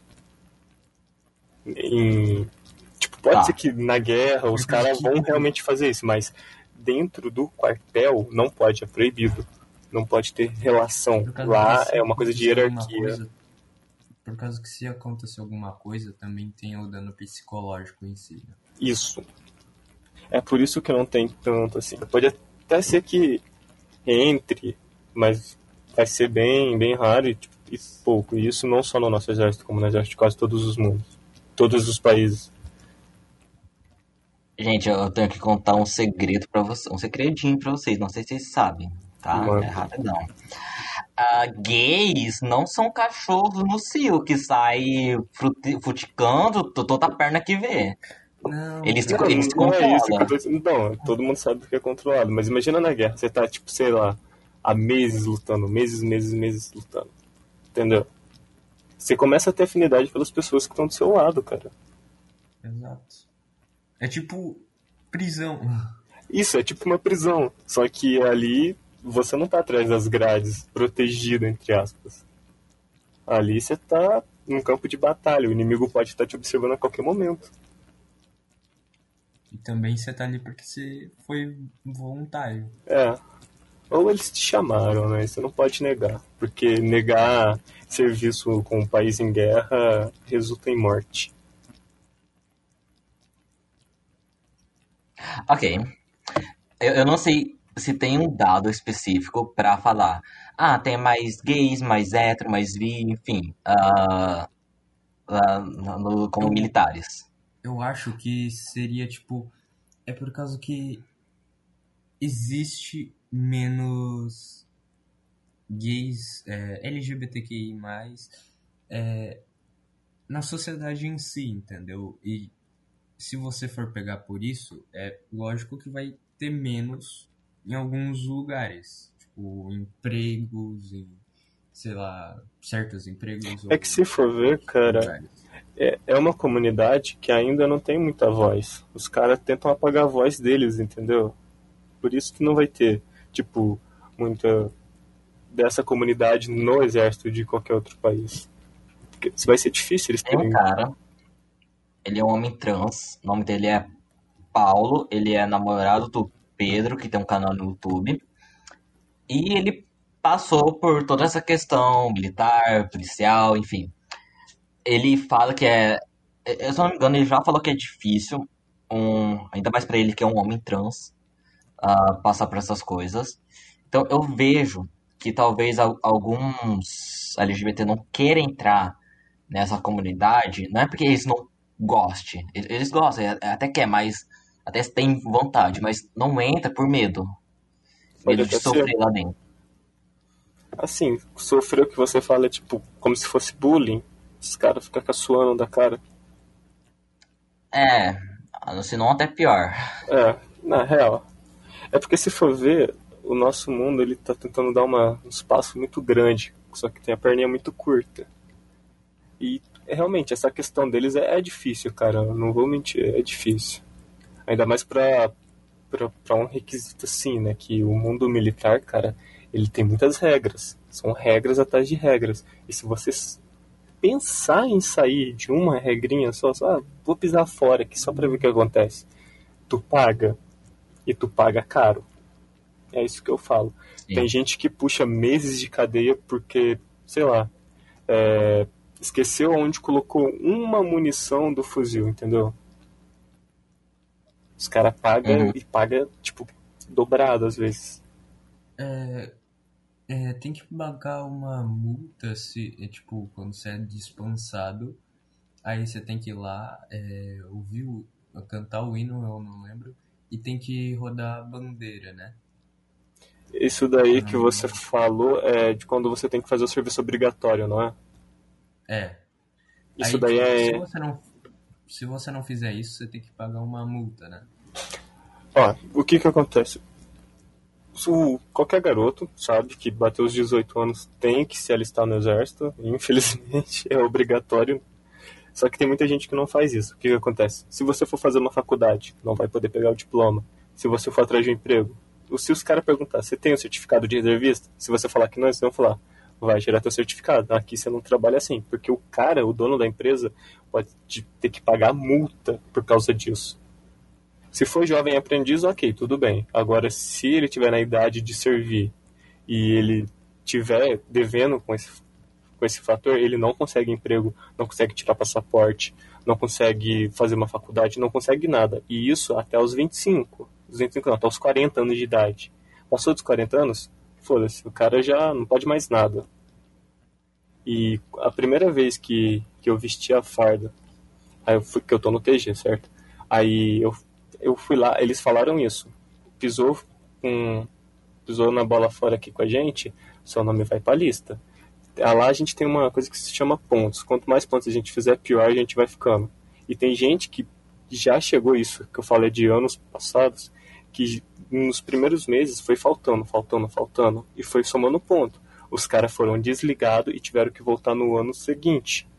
E se eles não voltar, eles são, vão ter que voltar, tipo, voltando e vai. Só que assim, como a minha cidade aqui tem o TG, eu não tive que fazer isso, de cantar o hino nacional, prestar todas a, as devidas ações aí, a bandeira, né? Tipo, como é que é? Eles hasteiam a bandeira, vocês cantam o hino, se eu não me engano, faz a saudação e depois acabou, não é? Vocês ganham o certificado de reservista. É. Aqui na minha cidade não, aqui eu tenho que fazer todo o serviço obrigatório. Ou seja, eu ganho afardamento, eu tenho o meu coturno, a gente tem os nossos fuzis, a gente aprende a tirar. Porque a gente vai para a reserva do exército, entendeu? Você também. Se um dia você quiser puxar. Eu não sei se existe algum site para isso, mas deve existir. Se você puxar o seu nome, vai estar tá lá constando que você é reservista do Exército Brasileiro. E se caso nosso país entrar em guerra, você vai ser chamado para o efetivo. Não para ir lá para guerra, mas é para fazer a defesa territorial que é igual o, o treinamento que eu estou recebendo. E como eu posso te explicar isso? É, você pisou na bola nisso daí, cara, nossa, mó rolê. Assim, tipo, que nem, eu não gostaria de simplesmente morrer pelo meu país, entendeu? Tipo, por causa que ele entrou em guerra, sei lá, com um país aleatório. Tipo, eu não gostaria de morrer por causa de treta de outras pessoas. Entre aspas, assim, entendeu? Tá, então é só você não ir. é simples. Você tá falando, tipo, comprar briga de outra pessoa? Ou de outro país, no caso? É, tipo, eu acho isso um pouco errado do, do negócio do, do Estado em si. Mas tem pessoas que querem fazer isso. Cara, o nosso país, ele entrou nas duas guerras por causa que foi pedido. O Brasil, na Primeira e na Segunda Guerra Mundial, ele teve um, fato, um, um puta peso nas costas, cara. Porque ou ele ia pro lado dos alemães ou ele ia pro lado dos, dos americanos e dos outros países da Europa. E o Brasil, ele é muito forte. O, o mundo lá fora sabe que nós somos fortes. Eu não falo só tipo em questão do exército. Nós somos um, um povo forte em si. Nós tomamos muitas decisões. A gente faz meme. Sim. Isso, cara, o povo brasileiro é zoeiro desde, sei lá, mano, quando o Brasil é Brasil, entendeu? Exato. E na Segunda Guerra Mundial a gente teve um, uma puta carga nas nossas costas por causa que o quê? A Alemanha falou, entra do nosso lado e luta na América contra os Estados Unidos. Os alemães falou, entra do nosso lado luta contra os alemães na Itália, tá suave. O Brasil falou: eu quero uma siderúrgica, irmãozão. O primeiro que der é nós. E os países começaram a criar tipo uma corrida espacial pelo Brasil, entendeu? Para ver quem entregava uma siderúrgica ah, primeiro. O Brasil meio que se fudeu também, porque ele foi um dos últimos a se industrializar. É, infelizmente, né, a gente tá um pouco atrasado nessa questão. Por isso que nós somos hoje em dia um país emergente. E se for ver, cara, é. tem muitas coisas que em países aconteceu, tipo, antes da Segunda Guerra Mundial estourar, que tá acontecendo com a gente hoje em dia, ou aconteceu nos, tipo, anos 80, nos anos 90, tá ligado? Tem muita coisa que a gente ainda tá atrasado, mas dá pra levar. Nós somos um povo brasileiro e nós não desistimos nunca. Ah, cara, a gente ganhou a guerra memeal. O que, que a gente não ganha? Duas vezes. O que a gente não ganha? Respeita. Lógico que o Brasil ganhou a guerra memeal. Nós temos os melhores memes do mundo. Os A gente tem um maiores. Faustão, cara. A gente tem um Pai de Faustão. família. Galo cego, Aí, ó. Só Aí, as um melhores laranjo. artilharias. laranja. O laranja foi A gente tem um foda. laranjo. E, assim, tem uma coisa que é interessante, né? Os Estados Unidos perdeu na guerra da Coreia e na guerra do Vietnã. Eles falam que não, mas eles perderam. Foda-se. Aceitem a realidade. Ele não aceita perder. tipo, Ele é criança mimada. Isso. Não aceita perder. Eles falam, ah, mas eu ganhei a Segunda Guerra Mundial. é tipo o Palmeiras com o Mundial. É, tipo o Palmeiras com o Mundial. Não, Mas tem aquela treta, enfim, ó, eu, não- eu sou a pior pessoa, eu sou a pior pessoa pra conversar sobre futebol. Mas eu ouvi que tem uma treta aí, eu não sei porque a gente tá falando sobre isso, de que Palmeiras tem um mundial que ninguém considera. Pior que é. É que, assim, é mais pela zoeira, né? Do, do povo antigo falando que o Palmeiras não tem É Mundial. tipo mas eles têm um centralmente. Mundial. É, é, realmente, eles têm um Mundial, tá ligado? Não é Cauê, é verdade, eles têm um Mundial. Só que como esse negócio do meme de Palmeiras não tem Mundial ficou tão forte, é como se isso fosse nulo, tá ligado? Os caras falam, ah, eu tenho um Mundial, olha aqui, segura. Você vai segurar, vai estar escrito lá, Palmeiras, Mundial, não sei de que ano. Você vai falar, vocês não têm Mundial, tome isso daqui de volta. Por que a gente tá falando disso? Por quê? Ó, voltando ao assunto aí que eu tava falando. O Brasil ele nunca perdeu uma guerra. A guerra do Paraguai, a gente não perdeu. A nossa guerra de independência, a gente não perdeu. Senão a gente ainda estaria falando horas depois. Guerra do Paraguai, né, a gente teve ajuda. Não, é, então, a gente teve ajuda no começo da Argentina e do Uruguai. Só que os dois começaram a falar: ah, não vou lutar mais não, velho. Cansei. O Brasil tomou as rédeas do bagulho e foi sozinho lutar, cara. A gente não perdeu essa guerra. Inclusive, tem um povo do Paraguai que odeia a gente por causa disso. A maioria. Tem nem essa intriga até hoje, né? É negócio de futebol de novo, eu sou a pior pessoa. Tem essa intriga no futebol. É igual, Tem, é eu igual falar do, do Maradona e do Pelé, entendeu? É. E os caras falam, não, Maradona é o melhor do mundo. O cara vai falar, não, é o Pelé, irmão. Você tá tirando? Você quer levar um socão no meio da boca? Eu só tô concordando, não sei de nada sobre futebol. Eu não sei nem porque tem dois bandeiras, eu não sei nem porque aquele bandeira fica correndo. É, pra ver se a bola sai. Eu acho que é isso, porque nem eu sei jogar futebol, eu jogo não, basquete. é pra ver se tá impedido ou não. É. É, nem eu sabia. E se alguém bater naquele cara que tá no meio do jogo? Ele, O ele juiz. É pênalti, sei lá. É Ah, expulso, tá bom. ninguém bate no juiz. Ah, eu- aquele é o juiz. Ele é o Ah, juiz, ele é o que dá o botãozinho. Ai, verdade, gente. esquece. Ai, viu? Só pra pessoa de futebol. É. É tipo aquele jogo de luta. eu sei o básico, tá ligado? WWE? Um jogo de luta? Ah, eu, eu, eu, eu batia no juiz, eu pensava que eu tava ganhando, mas não, ele tava me expulsando. Eu também batia nele, eu não vou mentir. Eu pegava uma cadeira e batia. Ah, enfim. Eu não vou nem falar que quando a primeira vez que eu fui jogar futebol no videogame, eu, eu fazia gol contra, pensando que eu tava fazendo gol. Deu certo. Aí eu falava, eu sou foda, faço gol toda hora. E o cara só deixando, Não. vai lá, faz gol então. Ah, enfim. Enfim, ah. Não sei, eu não, eu não tenho vontade de ser Assim, militar. cara, deixa eu te falar uma coisa. Quando a gente vai se alistar, hoje em dia eles perguntam se nós temos alguma coisa contra o, a, a comunidade LGBT. E, tipo, quando eles perguntaram pra mim, eu falei, não, nada contra. Eu, inclusive, eu tenho amigos que são gays, eu tenho amigas que são né? lésbicas. Inclusive, É, tem amigo. Eu nada contra, tá ligado? Eu ando com eles normal, a gente brinca, um fica se zoando o outro. É porque hoje em dia, se for ver, a gente tem que aceitar, cara, o mundo tá mudando. A gente não pode falar, não, isso não pode acontecer, foda-se. Você não pode decidir o que é o É. melhor pro, pra outra pessoa. Se eu não controlo nem a minha vida, imagina controlar a vida dos outros, mano. Mas, gente, olha aqui, pessoal, eu não sei se vai ter alguém ouvindo esse podcast. Buzz, evita falar, eu tenho até amigos que são, porque É pega eles mal. não, não- Além de pegar mal, não anula o fato de que você também não possa ser É. reproduzir coisas homofóbicas ou racista, machista, misógino, enfim. Ter amigo não é uma vacina pra você não ser babaca. É isso que eu tô tentando falar. É, mas é que lá não tinha como eu falar outra coisa a não ser isso, né? Então, Não, sim, sim, entendo. aí, tipo, eu não só sigo muitos canais de muitas pessoas assim, como eu apoio a causa de vocês, tipo, porque vocês têm que lutar pelo que vocês acreditam, velho. Vocês não podem deixar vocês serem oprimidos assim. Se nós lutamos contra Portugal para ter a nossa dependência, para vocês terem o seu espaço, também tem que ter luta, cara. Só não vai fazer É, os lutamos contra Portugal entre muitas aspas, né? Não, a gente lutou. Te- Teve umas guerrinhas assim, ali em cima, aqui embaixo. Aí até que Portugal falou, na hora, pois, foda-se, fica com essa porra aí, eu vou embora pra Portugal. pois. Pois. Para pois. Ô, Eu, eu tenho uma amiga de Portugal. Eu adoro conversar com ela. Eu adoro o sotaque Portugal e o sotaque sulista.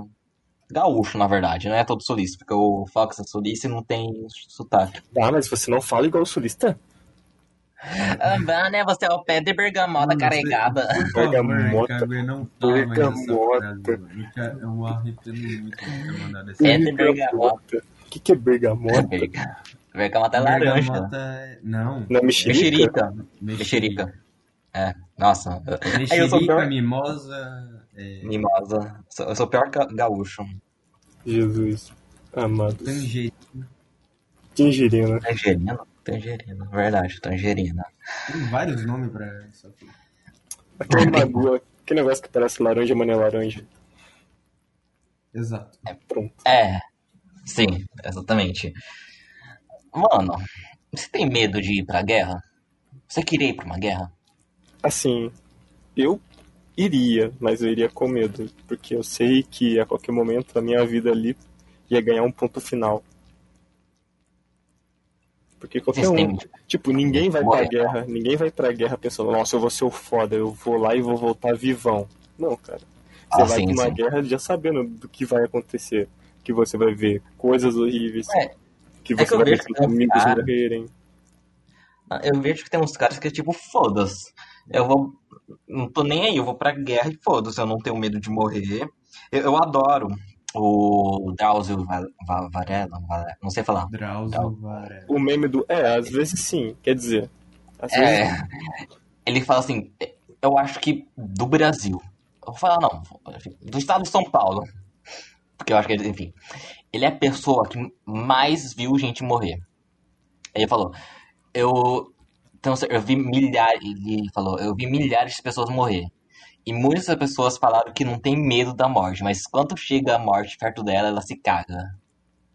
É igual na guerra, meu cara. pai, meu pai vê isso muito, muitas vezes, tipo, Tipo, eu falo, ah, eu, eu uso, eu uso o pensamento de Epicuro, porque ele fala, ah, eu, eu e a morte nunca vamos se encontrar, porque enquanto eu vivo, a morte não existe. E quando eu não estou mais aqui, quando eu morro, a... Não, calma, esqueci a frase. E Quando eu vivo, a morte não existe. provavelmente deve ser o oposto Morte. quando ele morre. Mas quando a morte vem me buscar, eu já não existo mais. É. É algo assim que ele fala. Eu, eu- eu uso isso pra falar que, ah, eu não tenho medo da morte. Mas eu sei que quando ela chegar perto de mim, eu vou me cagar. Eu falei, não, não me busca, eu tenho muito a viver. Cara, é que assim, lá no TG tem um. O tenente, ele foi pra guerra, ele foi pro Haiti. E eu já perguntei pra ele, né, sobre como é que era lá. Ele falou que tinha um soldado que tava com ele, que o cara, antes de chegar lá no Haiti, ele tava falando, nossa, eu vou lá, não vou ter medo, eu vou trocar bala mesmo, eu vou. Se tiver que matar, eu mato, não sei o que, não sei o que lá. Ele chegou no primeiro confronto, ele ficou escondido atrás de um muro, com medo das balas, por causa que a, os caras eles não iam parar de atirar, eles iam atirar até o carregador ali se esvaziar por completo. E o barulho da bala cantando na, num espaço que tá ocorrendo uma guerra é 10 mil vezes pior do que você ver um vídeo gravado de um confronto no YouTube ou jogar um jogo com headset, entendeu? O barulho Porque da bala assoprando o vento e passando assim do, do lado do seu ouvido e você vendo o, o concreto, que é o- algo resistente, explodindo por causa dela, cara. É, você entra em choque em ver pessoa jogada no chão com puta de um buraco na cabeça ou no tórax.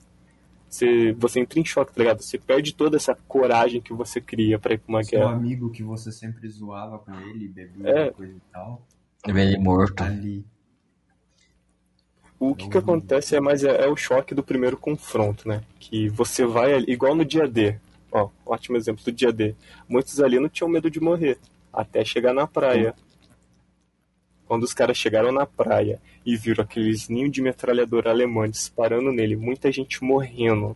Tipo, muita gente perdendo membro por causa da- do calibre ser forte. Os caras ficavam com medo. Tinha gente que encostava naquelas paradas de metal que era pra impedir os tanques de passar e ficava ali. Até alguém começar a gritar com ele: Vai, meu filho, faz alguma coisa. E eu, não tem essa de não ter medo pra ir pra guerra. Todo mundo vai ter medo. E todo mundo vai ter medo de morrer. Porque é uma É coisa que- inevitável. É que nós, jovens, que nunca. jo- Jovens e vários boomer também, porque é sempre que não acontece uma guerra, e por favor não aconteça. A gente não tem essa noção de guerra. A única noção de guerra que a gente tem é que a gente vê em filme e em jogos. É. E o que, que a gente vê em filmes e jogos, tipo aquela visão, ué, eu vou pra guerra, eu vou entrar e matar todo mundo. E não é isso. Cara, tem pessoas lá com medo. O filme do É, Rambo fez uma a gente- geração inteira pensar que eles poderiam enfiar no meio da selva com uma M60 na mão e matar meio mundo. Exatamente. Só que sim, Ou, pra você tipo- numa selva com uma M60 na mão, você tem que ter um puta treino. Quem não quer ter essa visão de guerra, é só pensar The Walking Dead. Se você assistiu The Walking Dead ou já jogou o The jogo. Walking Dead? É, eu assisto desde a se- primeira temporada. se vir um zumbi perto de você, cara, você não vai pegar um pedaço de pau com prego e ir pra dentro da cabeça dele, você vai sair correndo. É, não, assim, se for um, você pode até tentar Não, for um monte de bom, mas se for uma multidão, Se for uma horda, ou pelo menos uns cinco, você não vai ficar ali pra querer cantar de galo nos caras, né? Você vai querer ir embora. Não, se, o ca... se o zumbi tivesse perto de mim, eu dava um porradão na cabeça dele e se a horda tivesse em volta, eu corri. não, você tá em choque, cara. Você ia Ó. pensar, essa pessoa, esse zumbi já foi uma pessoa e já teve uma família, ele já foi feliz um Já dia. teve uma história. Eu É, penso você vai- antes ele do que.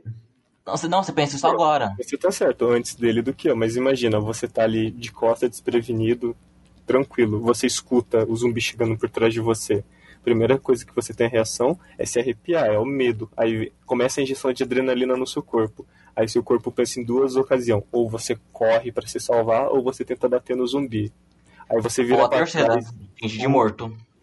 ou a terceira, você, você morre. ou teu corpo, ou teu corpo simplesmente não toma uma decisão e trava. Isso, Eu me fingiria de morto. tem, Por causa que, Na por hora. causa da injeção de adrenalina que o seu corpo dá, é, pode muito bem você simplesmente travar. Por causa que ainda bem que você falou isso.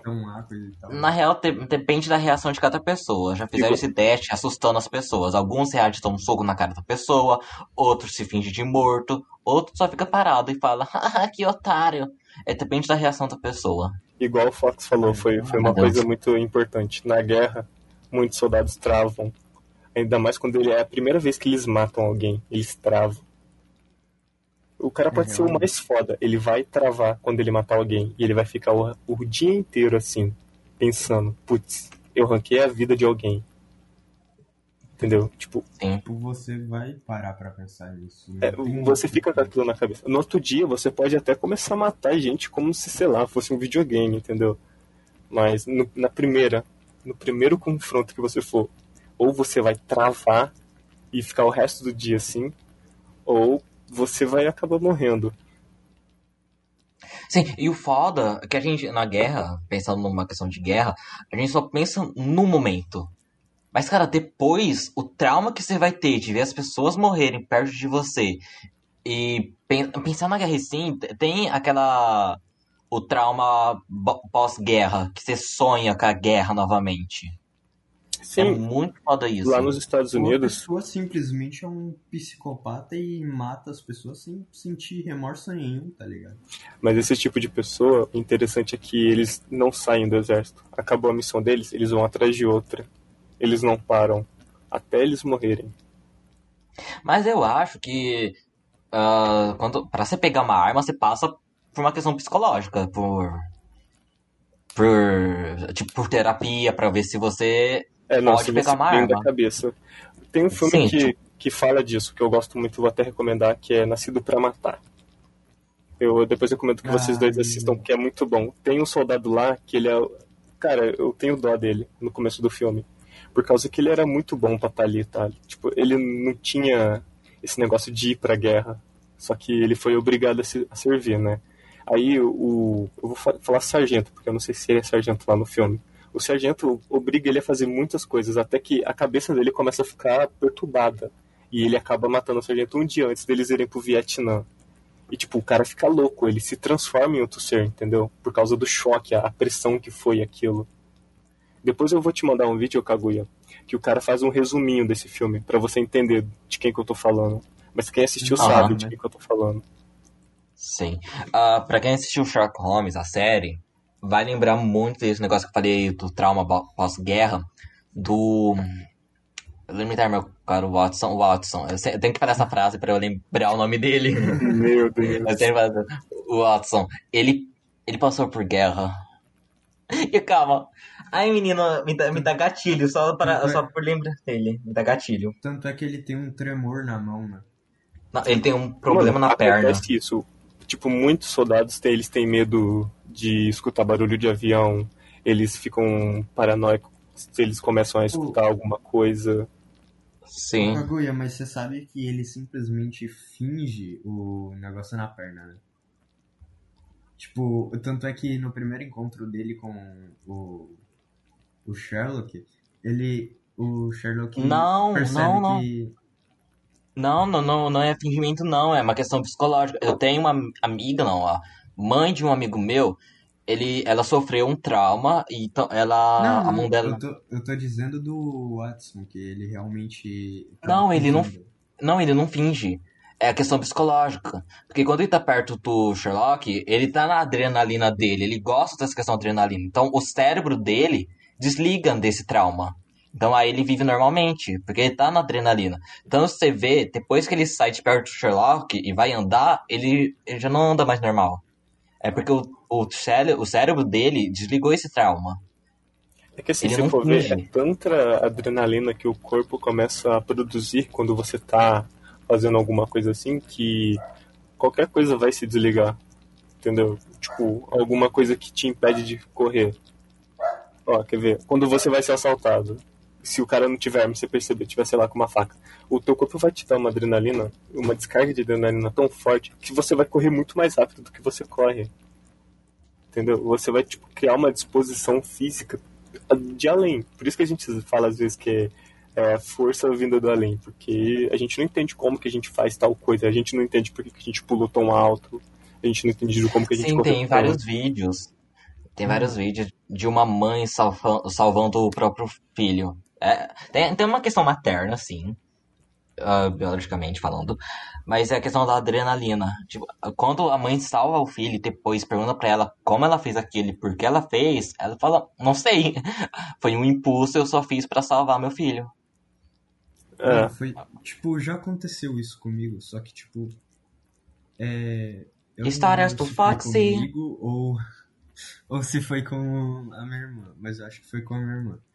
Que meu pai, ele basicamente, nós morávamos numa casa que tinha dois andares, e embaixo morava meus avós. Aí minha irmã tava lá em cima com a minha mãe comigo, tava por lá.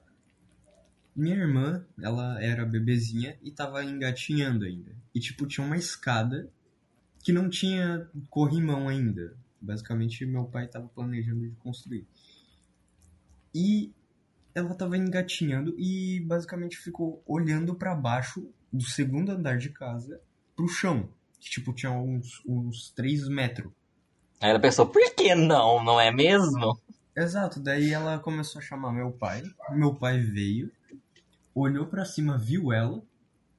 Ela, ela ia pra tentar pegar o meu pai e ela ia cair. Meu pai, ele, tipo, era meio que um quadrado.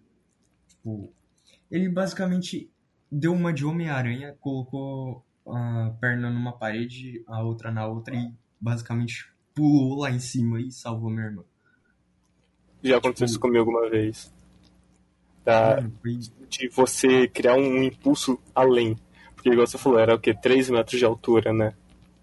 Exato. Tipo, era 3 metros de altura, tá ligado? Tipo, mano. Eu tava brincando com meu primo, a gente tava brincando de, de cercar. Tipo, um cercava o outro e tinha que passar o cerco. Aí invertiam os lados. Só que na onde a gente tava brincando, aonde a pessoa ficava pra invadir o cerco, não tinha proteção. E era no segundo andar também. Tinha um carro embaixo. Provavelmente se ele caísse em cima do carro, ele não ia se machucar tanto. Só que era um pouco alto, cara. Não vou mentir. E a gente brincando, e eu dei de avançar em cima dele. E ele foi pra trás, né? E ele bateu o pé dele na. Porque tinha aquela quininha da laje pra colocar as grades. Só que não tinha grade ali. E na hora que ele foi cair pra trás, eu, cara, assim, até hoje eu não sei como explicar isso. Eu só sei que eu me lancei pra frente e segurei o braço dele. E, tipo, eu não tava tão perto dele, eu tava distante, entendeu? Foi uma coisa que, sei lá, cara, é como se alguém tivesse me empurrado pra eu ir nele, entendeu? E puxar ele pra, pra não cair. São coisas que a gente não consegue explicar, porque a adrenalina correndo no corpo, meio que ela desliga o nosso senso e fala, foda-se, vai, meu filho. Tipo, é só instinto, liga teu instinto animal. né? Instinto superior do Goku, desculpa. Exato, é um, tipo um sexto. É o. Não me cate no Kokui. E isso acontece muito na guerra, cara. Tipo, você vê o seu amigo ali, ele, sei lá, vocês estão numa trincheira e ele tenta avançar. Aí ele cai por causa que ele foi baleado. Se você gosta muito do cara, você não vai deixar ele ali pra se fuder, pra acabar levando mais um tiro e morrer. Você vai criar uma disposição pra pular a trincheira que às vezes é até maior que você, vai puxar ele e se ele for mais pesado que você, você vai aguentar o peso dele e vai colocar ele na trincheira junto com você, entendeu? Coisas assim já aconteceu. Tem relatos de, de soldados que fizeram coisas que eles depois não conseguem explicar como foi feito. Mas é, a Sim. descarga de adrenalina no seu corpo é muito grande, velho. É uma coisa que você é louco. Pode falar. Não pode falar, já terminou. Ok. É que numa questão ah, evolutiva, ah, no- Neandertal, enfim, Homo erectus, a gente tinha que ter essa adrenalina o tempo todo pra gente sobreviver. É como se o nosso neurônio ah, tivesse essa ligação do passado pra gente sobreviver hoje. Tipo, ansiedade. Ansiedade, cientificamente, uma parte da ciência fala que é por conta do nosso antepassado que tinha que sofrer a sociedade para fu- fugir de um tigre. E a gente herdou essa ansiedade deles. Então, a adrenalina que a gente tem hoje para salvar quem a gente ama, ou para nos salvar mesmo, vem desse, desses antepassados nossos. Dessa coisa antes da gente nascer, enfim. É, porque naquela época os caras não tinham muito paz, né? Porque qualquer momento, se ele moscar ali, um, um tigre dente de sabre vinha e rasgava ele no meio em questão de segundos. Sim, Eles tinham que sempre estar pronto para, né? exatamente. Ô, ô Kaguya, eu, eu vou ter que sair aqui. É, já tá acabando aqui mesmo. Ah, é isso, não sei como finalizar um podcast, mas. Obrigado, Victor, por. Foi muito da hora. E eu sei que a gente tem muito mais pra conversar sobre esses assuntos, mas muito obrigado por estar aqui com a gente conversando e aceitar o nosso convite. Valeu mesmo. Que isso, pô. Eu que agradeço de estar aqui com vocês. Se caso um dia surgir mais uma oportunidade, obviamente eu vou vir, cara. Hum, Primeiro podcast aqui, meu amigo. Parabéns. Ai, Você tá. Eba! Eu não vou nem falar que três, a gente tentou fazer a introdução três vezes. E errado de mim três. duas vezes. Deu errado três vezes, questão do Victor duas, mas de boa. Por enquanto É eu isso, gente, vocês tranquilo. querem se divulgar? sei- Eu sei que não sei se vai ter algumas pessoas vendo isso, mas espero que tenha alguém, mas vocês querem divulgar, divulgar, sei lá. Eu sei que o Vitor tem um canal no YouTube, né? É. Falar, Vitor? Mercena Zica. Se quiser, segue lá, galera. Eu às vezes posto alguns videozinhos bobo meu, às vezes eu faço live jogando pub. Então se você quiser, se você estiver vendo até o final aqui e quiser me conhecer, segue lá. Também tem o meu Insta, vai estar lá na descrição do meu canal, tá tudo lá. Mercena Zica.